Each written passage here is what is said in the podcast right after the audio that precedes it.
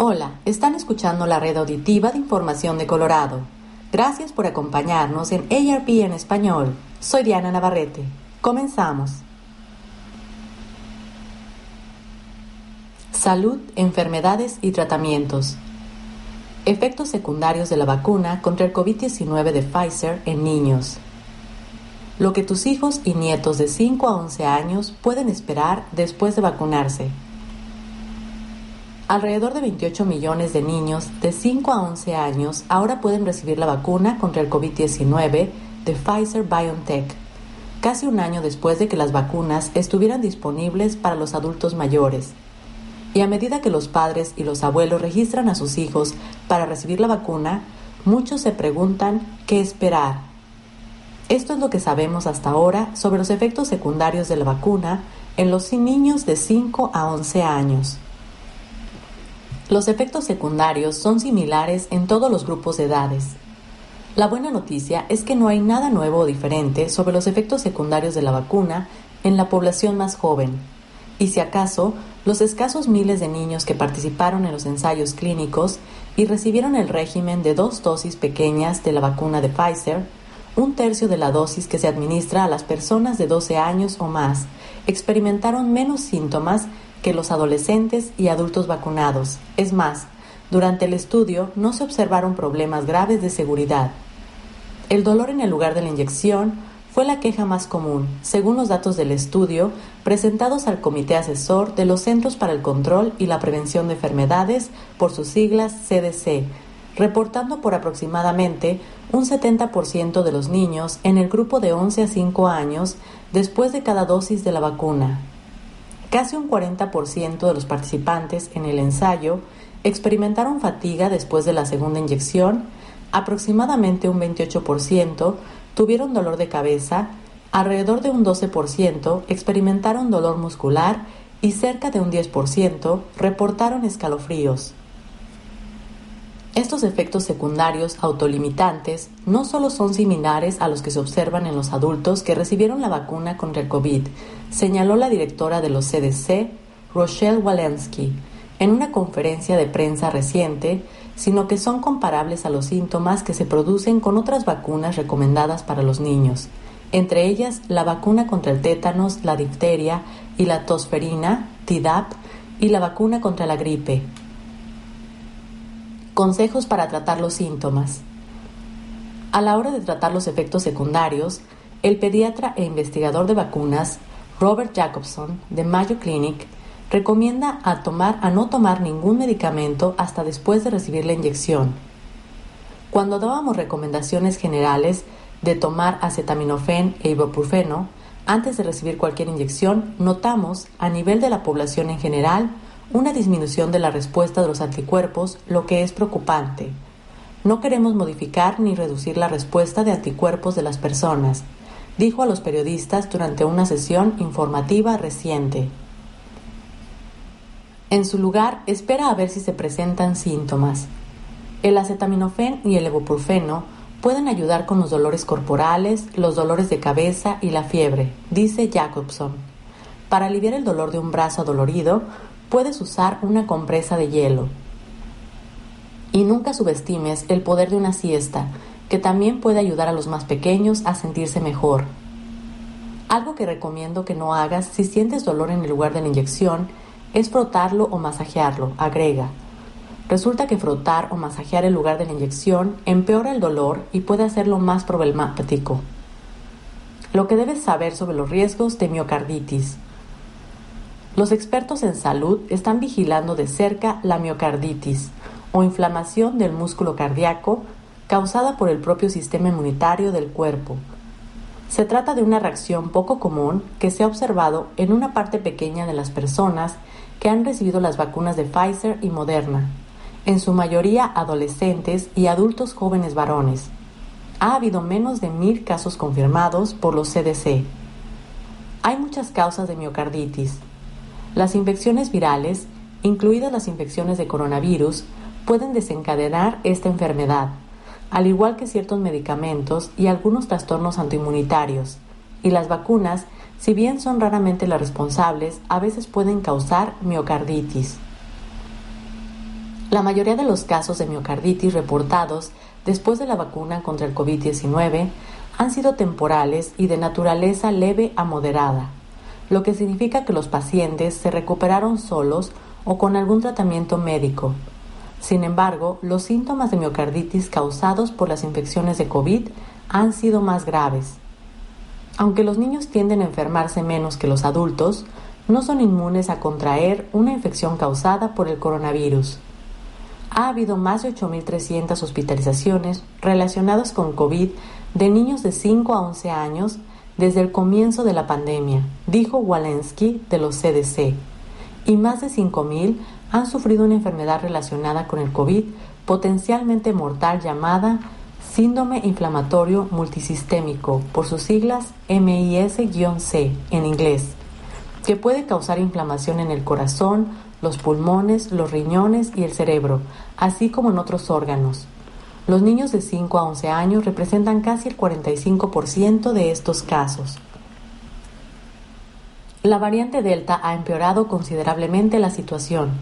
Durante un periodo de seis semanas, desde finales de junio hasta mediados de agosto, las hospitalizaciones por COVID-19 de niños y adolescentes que se quintuplicaron según los datos de los CDC en los ensayos clínicos se descubrió que la vacuna de Pfizer tiene una eficacia de aproximadamente un 91% para prevenir el COVID-19 entre los niños de 5 a 11 años, incluso si se tiene en cuenta la variante Delta.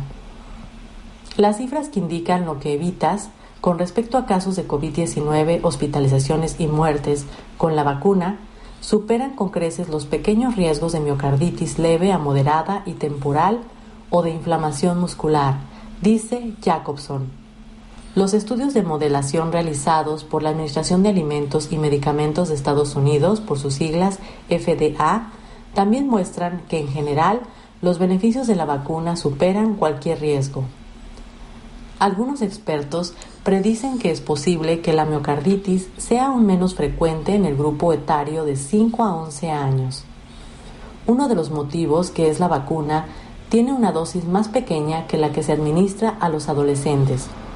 Otra razón, según el National Heart, Lung and Blood Institute, esta enfermedad se presenta con más frecuencia en jóvenes adultos y no en niños pequeños. Creo que la mayoría de nosotros debemos sentirnos confiados de que el riesgo de miocarditis va a ser mucho menor en esta población de 5 a 11 años, señaló el doctor Ashish Ha, decano de la Facultad de Salud Pública de Brown University, durante una conferencia de prensa reciente. Preparar a los niños para la vacuna. La mayoría de los adultos no disfrutan de inyectarse y los niños tienen sus propios temores cuando se trata de vacunas. Pero Jacobson tiene algunos consejos sobre cómo aliviar el estrés causado por las vacunas. Primero, no sorprendas a tu hijo o nieto con una cita de vacunación Explícale sobre la vacuna contra el COVID unos días antes de que vaya a recibirla. El niño no debería ser sorprendido con la noticia sobre la vacuna al llegar al consultorio de un proveedor médico o la farmacia, dice Jacobson. Segundo, déjale saber a los niños pequeños que el dolor del pinchazo es temporal, pero el efecto de la vacuna y la protección que brinda son mucho más duraderos. Y por último, Da ejemplo poniéndote tú la vacuna contra el COVID y manteniéndote al día con otras vacunas. Estas son todas las cosas que puedes hacer para preparar a tu hijo para la vacuna contra el COVID-19, así como otras vacunas que vaya a recibir, dice Jacobson. Hogar y familia, familia y bienestar. La vida universitaria no es solo para los estudiantes, una comunidad de jubilados ubicada en un campus se abre oportunidades para aprender y crear vínculos sociales.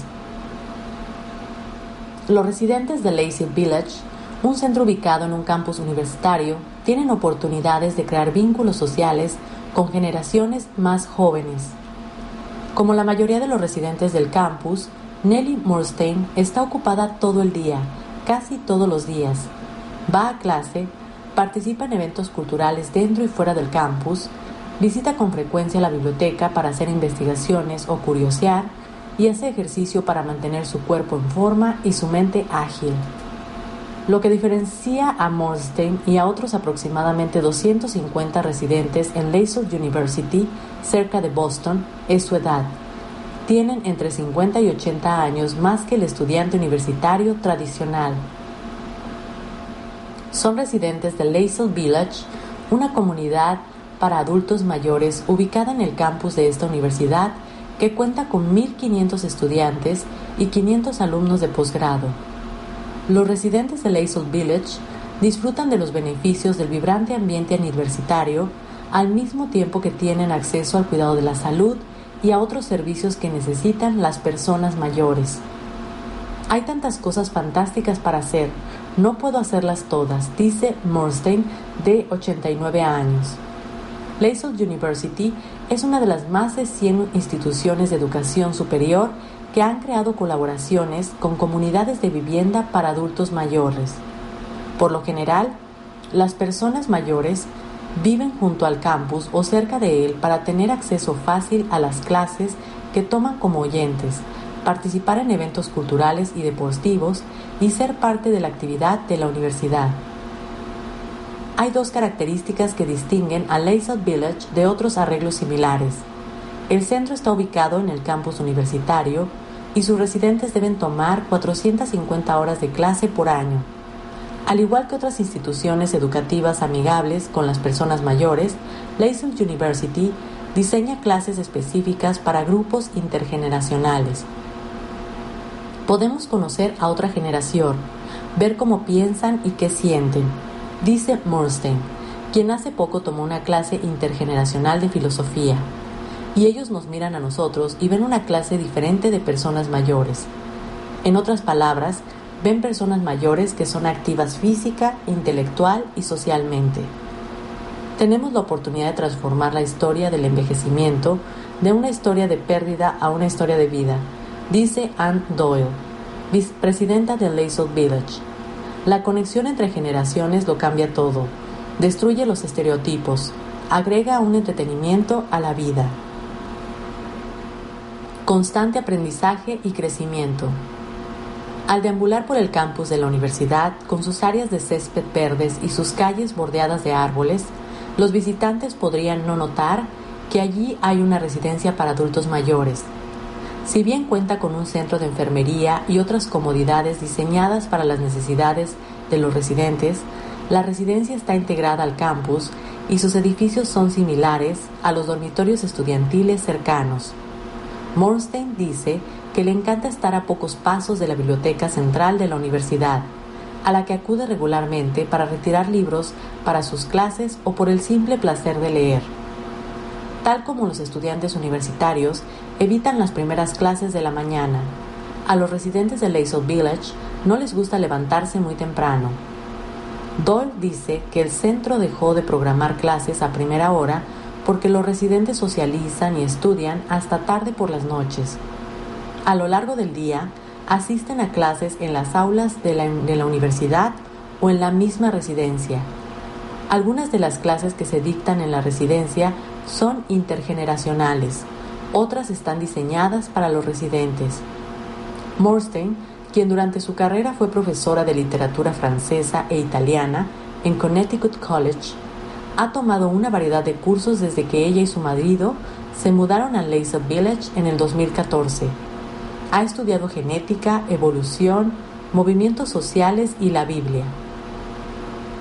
Bernard, su marido, ya falleció que se había jubilado de una carrera como profesor de psicología en Connecticut College.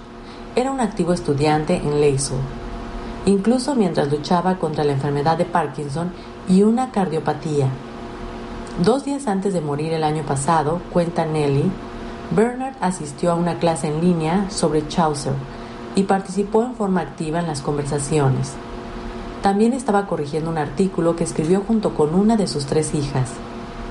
El requisito de que los residentes participen en clases y otras actividades es parte del adhesivo que reúne a la gente, dice Doyle. Todos se dan cuenta de que la curiosidad crea una comunidad compasiva y llena de vida. Doyle dice que el personal del centro cancela ese requisito para los residentes que no pueden cumplirlo por motivos de salud. Los residentes se mantienen activos en el campus. Los residentes pueden elegir entre numerosas actividades extracurriculares como clases de ejercicio físico o un club de ukelele, pero las experiencias intergeneracionales probablemente sean las que ofrecen las oportunidades más inusuales. Además de las relaciones con los estudiantes en clase, el centro residencial es el empleador más grande de estudiantes universitarios, dice Doyle y ofrece puestos en el comedor y como guardavidas en la piscina. También hay pasantías en mercadotecnia y en enfermería. Para los estudiantes, las pasantías son más que un refuerzo de su currículum.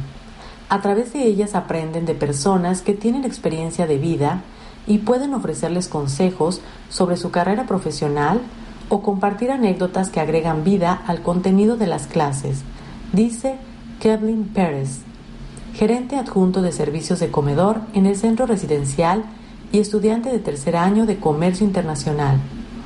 Me dan consejos que me motivan, agrega. Eso no es algo que se encuentre en un libro de textos. Lo más importante para cumplir la promesa de ser una universidad amigable con las personas mayores es brindar oportunidades para que las generaciones interactúen de manera informal todos los días, dice Sky Little profesora adjunta de Envejecimiento y Salud en University of Rhode Island. Cuando esas conexiones se dan en forma regular, conducen a una mejor salud física y mental y a la mejor función cognitiva en la población mayor, dice Lidl.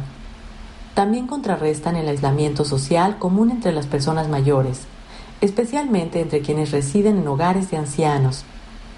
Para Murstein, eso significa aprendizaje continuo, nuevas interacciones y un sentimiento de apoyo entre los residentes. En un día ajetreado, luego de hacer una entrevista para este artículo, Morsten salió apresurada para su clase de ejercicio para mejorar el equilibrio. Al final del día, se sentará a cenar junto a sus vecinos y compartirá las historias de todo lo que hizo y aprendió desde que despertó en las mañanas. La vida en el campus, la Sociedad Gerontológica de Estados Unidos, Gerontological Society of America, ha creado una red global de universidades amigables con los adultos mayores. Las instituciones participantes asumen el compromiso de apoyar a la población mayor en sus campus. A tal fin, se comprometen a alentar a los adultos mayores a participar en clases, programas de investigación y otras actividades. Promover el desarrollo personal y profesional para todas las edades, reconocer la variedad de necesidades educativas de los adultos mayores, proveer oportunidades de aprendizaje intergeneracional. Y aumentar el acceso al aprendizaje en línea y facilitar el acceso de los adultos mayores a programas de salud y bienestar. Política Defensa de tus derechos se llega a un acuerdo para que Medicare negocie los precios de los medicamentos. Por mucho tiempo, ARP ha luchado por precios más justos y así ayudar a los adultos mayores a pagar por los medicamentos que necesitan para vivir.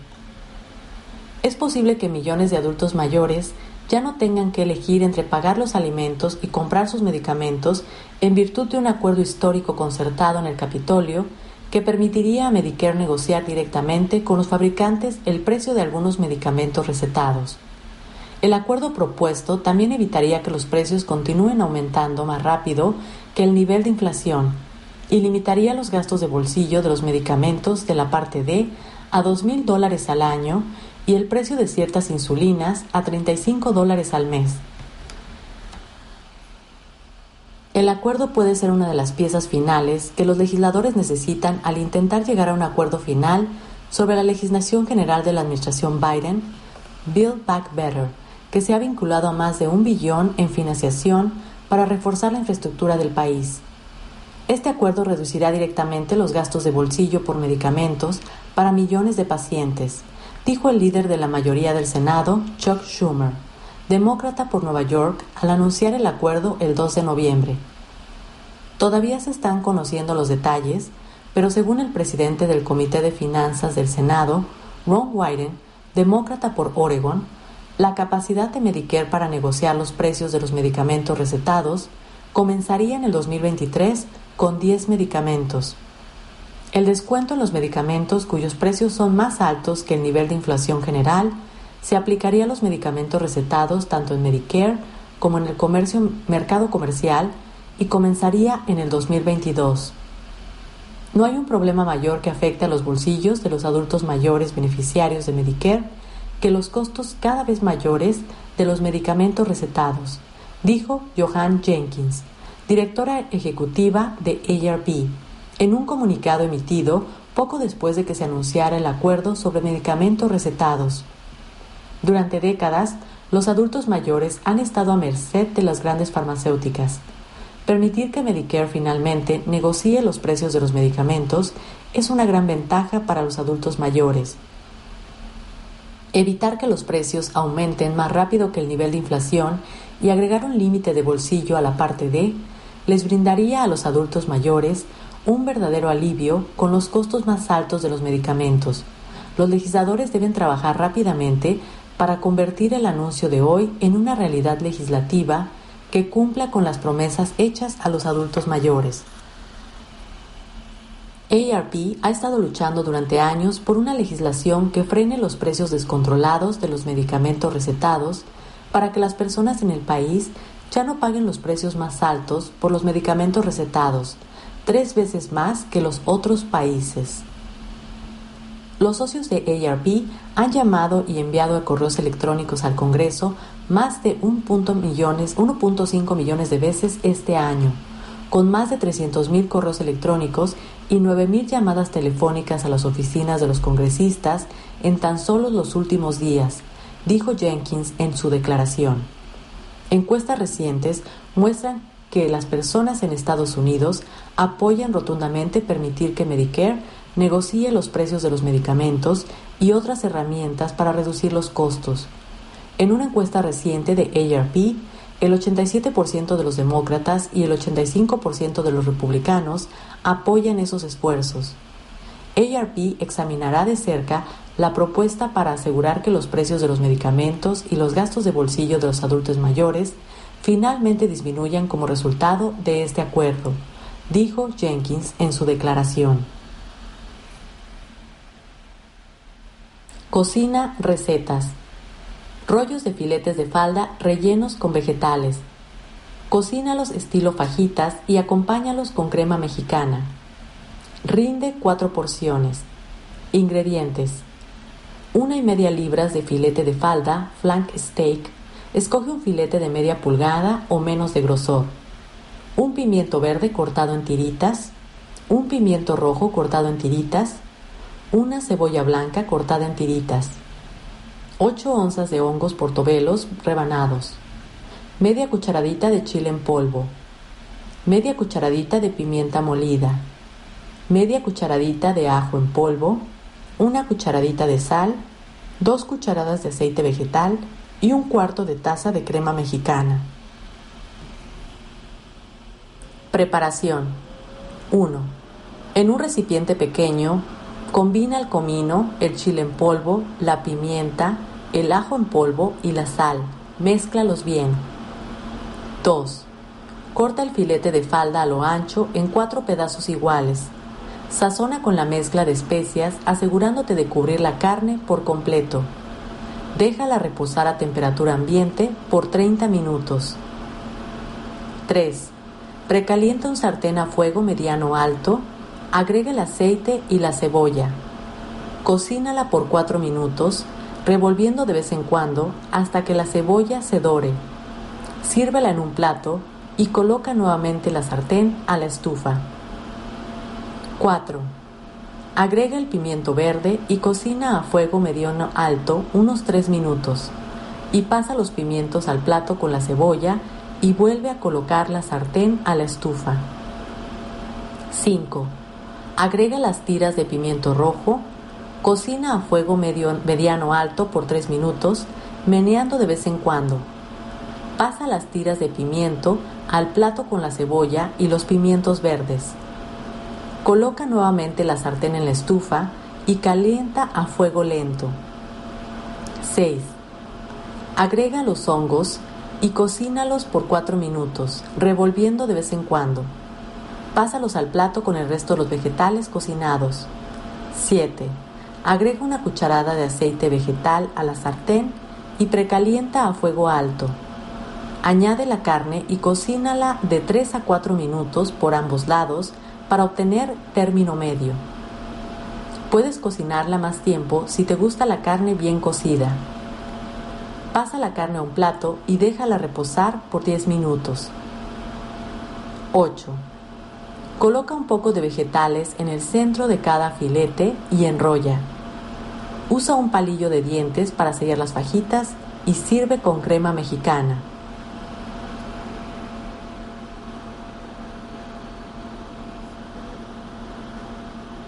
Hemos llegado al final. Esta es la red auditiva de información de Colorado. Gracias por habernos acompañado en ARP en español. Me llamo Diana Navarrete. Por favor, continúen escuchando nuestra programación.